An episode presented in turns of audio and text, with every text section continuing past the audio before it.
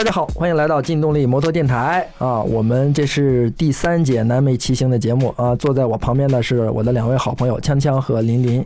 呃，上一节聊得很嗨啊，嗯嗯，讲到了你们在海边的这个裸泳啊，我我我 刚才呢，然后我们我们休息的时候，我又听不是我们这不是一个骑摩托节目，其实我觉得像在南美骑行啊，比如说好吃的呀，是吧？好玩的，我相信应该是很多啊。应该我你们这么长的时间，应该很多有趣的事儿啊。嗯，不过南美真的没有什么好吃的，南美都是黑暗料理，什么叫黑暗料理？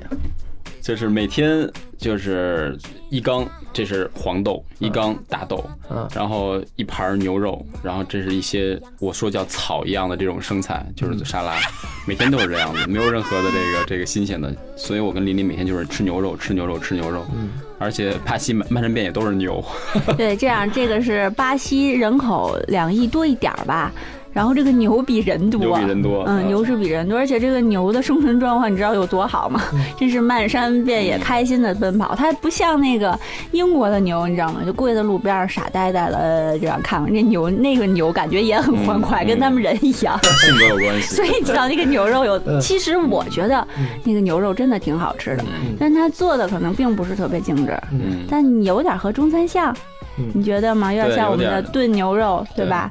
然后还真的肉质好啊，然后所以我还挺喜欢吃那边的菜的。但是吃遍这么多国家呀、还是觉得这个中国胃啊，还是适应中国菜。就是出去过一星期、半个月之后，就无比怀念中餐。嗯嗯，所以我们这次最受欢迎的是我们同行的大哥带的方便面，隔段时间煮碗方便面，然后荷弄一荷包蛋，要特别好吃美味。嗯，但是我哎，我说个不同的感受啊，嗯。我其实在国内就是吃中餐，然后因为我们家人都是就是那种中餐，就是特别呃特别标准的中国人饮食方式，嗯。白米饭、米饭炒菜这样啊。嗯。然后，但我到了巴西那儿米饭太硬了，吃不了，我不吃，所以我就光吃牛肉，嗯，就是光吃牛肉吃点菜。然后我回来之后发现，哎，瘦了不少，嗯掉了好几斤。嗯就是其实是因为科学饮食了，你知道吗？嗯对的对的，啊，对吃的优一直在吃优质蛋白，然后减少淀粉摄入，嗯所以其实瘦了。方江江觉得我是因为骑车太累了给吹干了，嗯，其实不是，还是我吃的不少，就是还是饮食结构饮食结构调整了。对，嗯嗯，其实就是我们我们一直我们大部分朋友都在健身嘛。说到这儿，我觉得也可以插一句，今天提到了，就真的是要要减肥也好，要健身也好，要塑形也好，最重要的是吃，然后嗯吃之余，然后嗯。锻炼。对永进这个节目真的是 摩托、汽车、情感、育儿，包括这种美食都有。哎，不是的，那个说到健身这一块儿，我觉得这个事儿对骑摩托的人来说，尤其是像永进这种还要去参加越野挑战赛，嗯，就是骑摩托车是真的是个体力活儿。你不健嗯健身，你根本就骑不长。你像你像我能骑一天，说这小白就骑这么长，骑五百公里，不不真不是因为我骑骑的有多好，是因为我出发之前有准备，我真是健身了两个月，嗯，就是去举铁，嗯然后这是累的那个浑身酸疼，这嗯是有帮助的。嗯，一定是这样的。就是说，尤其是骑摩托车，不是说是你一开始，你你如果是后期，就是你没有体力了，你的精神没有办法集集中，这个时候是很危险的啊。对，所以体力真的是很重要。对，特别是长途骑行，就是意志跟体力的这个考验。嗯，体力跟不上的话，真的不行。你像我每天四百、五百公里，这是一个超长的距离对。啊，就靠我们这牛肉补了。对对对，我是有一天我是真骑的都是累的不行了，那天特别特别热，然后然后就是我觉得地表温度得四十五度以上，嗯然后就一直是头盔里边就是衣服全就跟下雨一样，嗯就特别特别特别热。然后骑到中午吃完饭那点儿，他们还骑到下午三点，他们还把我给丢了，你知道吗？就是他们说咱们到前面那个镇子就吃饭，然后进了镇子呢，然后就发现没有人，我说又不又不吃了，我就自己往前开开开开开，然后一会儿看见所有人都在我后边追我呢，然后叫我回去吃饭。然后那天是因为就是特别特别累了，然后而且又没有饭吃，你知道血糖已经紊乱了，把我丢了，就是一导火索。就是那天我最后在加油站对着他们所有人在咆哮，你知道吗？就已经疯了。然后后来我说我真的骑不了了，就是你别逞强这时候。然后那天对对对对对，然后就全靠放枪枪了，你知道吗？我我们这队伍特点就是不大靠谱，经常把这个队员给丢掉。因为我们这个向导，就刚才说的这个巴西这个摩托车店的小伙，他开车的风格特别猛特别猛啊，一百八是这个常事儿。不是，不是，是是这个，你知道六五零对我来说，我在那个长直上长直道上开到一百四，我就觉得这个车已经晃极限了。对我来说，我不能再把它往前开了，再往上开，我觉得对我这 性命不保。嗯但是他他很纤瘦，他不像方江江，方江江是他压车呀，对吧？嗯方江江体重在那儿摆着，他可以可能可能能更快一些，但是这个小孩儿可能比我还轻，嗯，他就把这车开到一百一百六，还走弯道，就是非非，然后而且对他来说就很一般呐、嗯这这还快。然后那个他还不穿任何护具，穿一个那个 T 恤，然后就抖抖抖抖抖，跟送外卖的还戴着耳机。对对，关键他还戴着耳机。嗯然后他的理论是什么？我不能骑慢，这个我骑慢有车超我的时候有缝，这样才更危险呢。就是对于我来说，这简直就是疯狂，你知道吗？可能就是巴西风格。嗯，嗯，有一天晚上我们在山里，这小哥在前面蹭蹭就没影了。我说我靠，这太黑了，我可真不敢跟。嗯，后来出了山之后，我发现前面没有人，后面没有人，就我一个。嗯，然后我说这怎么走啊？但是还还好，就是我们就是沿着巴西这个这个主干道，基本上就一个方向。啊，中间呢，我看到有两个岔口，我想应该不会拐。后来又开了可能有一个小时，骑一小时之后，我说我操，我可能我丢了，我可能我真刚才又是的丢了。打嘟了，啊，我可能我真的丢了。然后那个，我当时那个身上什么都没有，就一个手机，呃，手机都没带，手机在车上的。然后就兜里可能五十块钱当地币。我当时想了想，我说我知道最最终我们是要去里约的，我说五十块钱能撑我到里约吗？因为我相信当时我已经丢了。后来又骑了半小时之后，突然发现前面有一台我们的车，嗯然后才才险遭没有让我扔在这个巴西。嗯。对，那那天其实那天方江江不知道，就我发现他丢了，因为那天就是我骑不了了嘛，嗯。然后然后方江江在骑，那个后来我发现我就跟他们说，我说你们不能骑这么快，天都黑了，嗯然后要要你要等大家，然后那个人还是依然很开心的开得非常的快，然后就又把他们丢了，然后那天我其实就又咆哮了一次，你知道吗？那天晚上就是又在加油站，然后下车我又把他们给 说了一顿，你怎么又把人给丢了？然后但是从那之后就是呃就是反正他也害怕，他知道我会发脾气，你知道吗？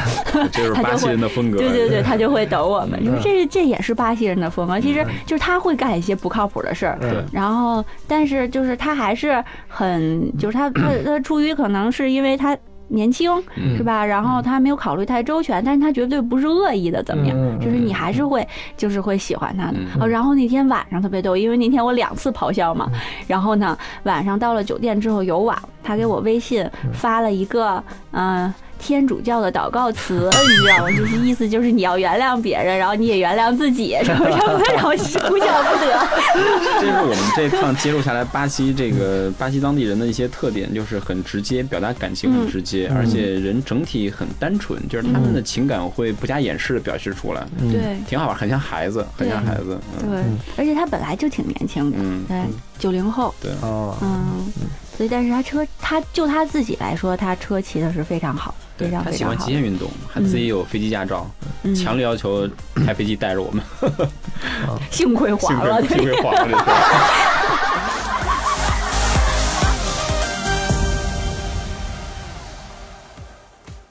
那天在一条特别危险的路上，其实那天那是我们，我觉得是我们走的这一路来说大车最多的一天，就是一辆接着一辆，就是那那才叫弹指车，首尾相接，而且每一辆车都长，我觉得得至少二十米那种长，全都运运满载的货。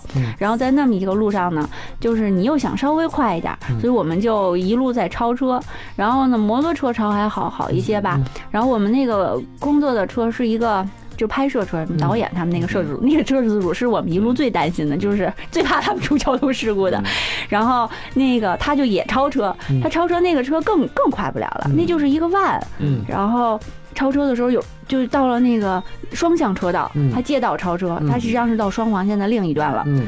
然后发现对面有对突然发现对面有车，你知道吗？他然后他回不来了嗯，他这边车太长了嗯，他就采取了一个紧急措施，他到了那个对向车道的应急车道上，嗯。然后说当时所有车里人都吓坏了，嗯。然后又往前开了一段，就被警察拦住了，就是危险驾驶嘛，而且你不能压双黄线，嗯。然后他就对讲机里把我们都叫回去了。嗯然后方锵锵，你接着说后边狗血的其实是在后边的，对我我们赶到的时候呢，就是这个三个警察，然后围着我们那个那个那个团队里面的，然后大家语言不通，因为西语呢是你完全领会不是葡萄牙语，巴西人说葡萄牙语。嗯然后呢，我们说英文，他们又听不懂，双方一直在比划，但谁都不知道在说什么。然后在这时候突然出现一个一个一个哥们儿骑个小摩托过来了，然后呢就特别热情的跟我们一起在说话。我们说这是干嘛？这是当地人是很热情过来帮我们翻译吗？然后他们想的是，哎，这警察还叫来一翻译，对，后来后来等到最后，我们的这个向导，就刚才说那小哥回来之后，他做了中间的翻译之后，才知道，就首先他帮我们解决了就是我们这个违章的事。儿。对，第二呢，我们才知道赶过来这个摩托的这个这个人呢，他是我们上一次在加油的时候加油站的工作人员。我们加完油之后忘了给钱了，那哥们儿骑摩托车追了二百公里，对 对，过来 找快我们要油真是快二钱百公里了。对 对对。挺逗的。对，后后来是那个，后来是怎么回事？是因为收钱的那个小女孩她是第一天工作，然后她因为我们我们收了一台车对少收了一台车的嗯钱，然后如果她不追的话呢，这钱就得小女孩自己出了。嗯然后说，因为这个小女孩就一直哭，嗯然后这个小哥其实英雄救美。我们说这样我们会不会促成一段爱情？很好玩的。嗯，他就他就骑一个小摩托还是怎么样？就是就是骑了一个小摩托，一路就追过来了。我们说这还真神了，这个我们还就真真被警察拦拦下来了，要不然他就真追不上了，当地人骑车风风格都很彪悍，非常彪悍。我们在沙漠的这个区域里面，就是很多当地的小孩骑着这种越野车，嗯然后每个人都是达喀尔这个赛车手的这种架势，全是这个扬着沙子漂移过弯这种骑法。嗯然后在山路上，很多这种这个当地人骑着小摩托，后面还带个人，一晃一晃的超我们，比我们骑的快多了。但这一路走下来，我觉得，嗯比如说你走个十几天之后啊，肯定还是会很疲惫啊。就是你有没有中间休整啊，或者是有什么思想的动荡啊？有没有这种情况？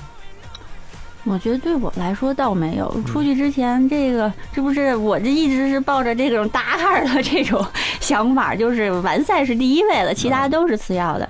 而且中间咱们第二节的时候是吧，讲到过，就是中间不是出过一次小事故，然后停了几天嘛，嗯。然后所以其实那几天后来我想想。其实是一个很好很好的调整，的机。会对对对嗯。对，嗯嗯，整体还好，我们整体都是属于比较粗糙的人，然后这些在海外吃苦啊，这个拉练的经历也比较多，所以心理上还好。我觉得你们你们应该在路上的时候，比如说哦，一对中国人，两个中国女孩儿，然后在巴西在南美骑车，应该是让让这个巴西人很很诧异。嗯，哎，怎么会？然后有两个女孩儿，然后还骑着两个大摩托，然后宝马的摩托车在这儿，然后骑行的。我觉得应该肯定会，确实是我在后面会看到，就是当我骑着摩托过去的时候，没有人看我，但是林林和那个女孩在前面骑的时候，所有的路人男女全部会回头，这个这个回头率非常高。嗯而且我们停在加油站加油的时候，或者吃饭的时候，经常会有人过来聊，嗯啊。所以我觉得当地对女性骑摩托车还是还是有一种就是挺钦佩的这种态度的。嗯。就是这个，其实我一开始以为他们那儿人都挺开放的，这种嗯。这种骑摩托挺普及的，嗯。就是大家都习以为常了。但是实际上到了那儿之后，我才发现，确实他们还是很好奇。他们而且在巴西也很少有女人这么骑摩托车，嗯，对，就包括我们其实一开始在里约去骑，当然是因为我那个同伴他骑了一辆胜利，你知道吗？非常非常的这个。拉风，拉风，对对对，就是有边上经常有车停在你边上就给你打招呼什么的。嗯，然后换了这个这个宝马车出来之后，那那其实这就更拉风了。对，然后到哪儿都会有人来跟你哎问问你们什么情况啊？怎么到这儿来骑车？骑多少天啊？为什么到这儿来啊？然后包括我们骑摩托，其实也被警察拦下来过嗯，原因就是因为我那个友伴他骑得非常非常非常快，嗯然后他也要去压双黄线超车，就被警察抓住过。然后，嗯，我觉得你们比如说超车这种情况，然后别人不报警或者警察怎么会就突然出现了呢？嗯，我们就被警察拦住的这次啊，是因为有一起交通事故，然后就是因为那个摩托车也是压双黄线超车的时候，对面突然冲出来一只狗，嗯 然后结果就。狗也死了，然后人也飞了，就还挺危险的。然后正好，所以正好警察在那儿，而且警察他去去就是救护车，然后还有警车一起往那儿去处理这个事故的时候，他看见我们了，他看见我们才一直疯狂超车，所以他其实就在前面等着我们的。啊，嗯，然后但是他一看到是两个女孩儿，然后又就是又是外国女孩儿，然后就就是只是讲了讲，就说嗯你要注意安全，你看这就有事故了，然后很快就放我们走了，从来没有为难过我们。我们遇到几次 警察的这个态度都非常好，嗯，而且呢，我觉得他们也是带着一种就是很很好奇奇的一种态度。呃对。对，我们还有一次，你记不记得？就我第一天骑摩托车上路的时候，嗯然后我都已经要进那个休息站了，然后我都，而且我要进休息站的时候，我都已经是在应急车道上了，慢慢开了。然后有一车突然别了我一下，他故意倒停在我前面，然后我们俩都蹭在一起了。然后幸亏我反应比较快，及时刹车。后来他其实就是好奇，他就看到我要停车了，然后他就别过来想问一下，嗯打个招呼。不是，他不是开玩笑，他其实就以为我已经要停了的，然后他就停在我前面问我，你们就是套套近乎，问问你们怎么来骑车呀什么的。嗯，就是这种情况还挺多的。然后后来我跟向导去聊，就是他说确实是巴西很少有女的这样骑车，然后所以他看见你你们两个女孩这样在街上骑车，都都很好奇，就而且也觉得挺拉风的。挺拉风的。嗯，而且就我自己有，有因为我骑的慢嘛，我有的时候有的时候就是一直自己在骑，然后在那些山路啊或者国道上面，嗯、没什么车的时候，就有会会有汽车跟你在，就是那种飙车，就是在跟你一起玩儿，你知道吗？就一会儿超过你，一会儿在以后，一会儿超过你，在以后。但是我很谨慎，我就越开越慢，你别在我边上，然后他就会发现我不行，然 后然后他就给你招招手，然后他就走了。对对对。我我和那个姐们儿，我们俩骑的时候会相对速会快一些，一般都会把这个油油门拧到头，嗯，然后在条山路上就是骑得很爽。后来在一个休息区我们休息，然后过了会儿一个大车开过来了，然后司机下来之后过来就跟我们比划了半天，我们当时说这什么意思？是过来是来挑事儿了吗？嗯后来才知道，就是他的意思是说我们在路上和你们遇到三次了，嗯就是都是我超你，你超我，嗯就是你们很棒的意思、嗯啊，很很好玩儿这种感觉，就是对，他会跟你互动，对，跟你知道你互动吗？啊！巴西人真的是自带喜感包，对对对，嗯，但是就是是这样的话，你看这一路巴西，就我观察哈。这个在这样的路上骑车，就是其实他们开的很快，轿车开的也很快，他们也会压上黄线超车。但是除此之外，他们有一些事儿是绝对不会做的，比如说他们从绝对不会在里道超车。嗯嗯，就是绝对不会，因为因为我骑摩托的时候，说实在，我从外道超不过去，我那车不够快，我也挺害怕。但我从里道超过两次，我会发现他们对这种行为是极度反感的。嗯嗯，然后后来我也不这么干了。嗯对，有一些有一些事情是他们不会不会做的，而且他所有的人都会想着就是自己的安全和别人的安全是同样重要的，嗯。所以你就想，其实我觉得对于很多初学者来说，有一些经验的，完全也可以去巴西，对吧？嗯。其实就可以骑我们去骑的这条路。嗯，嗯，当然，如果像永进这种，那就肯定直接亚马逊了。对，你们这一路就是没有什么，就是像这种亚马逊的这种丛林啊什么的。没有，没有，没有。那个巴西还是确实是地大物博。嗯那个亚马逊，嗯对它骑行的适合骑行的路线有就是非常非常非常多。啊对对对，我们只是骑了可能相对来说这个难度系数比较低的一个，嗯对，适合我这个水平的人骑的。对你要是呃其他像有难有难度，像亚马逊这种的，还真得是雨林这样的话，还真得是高手高高手，嗯因为但是小贝不也去了吗？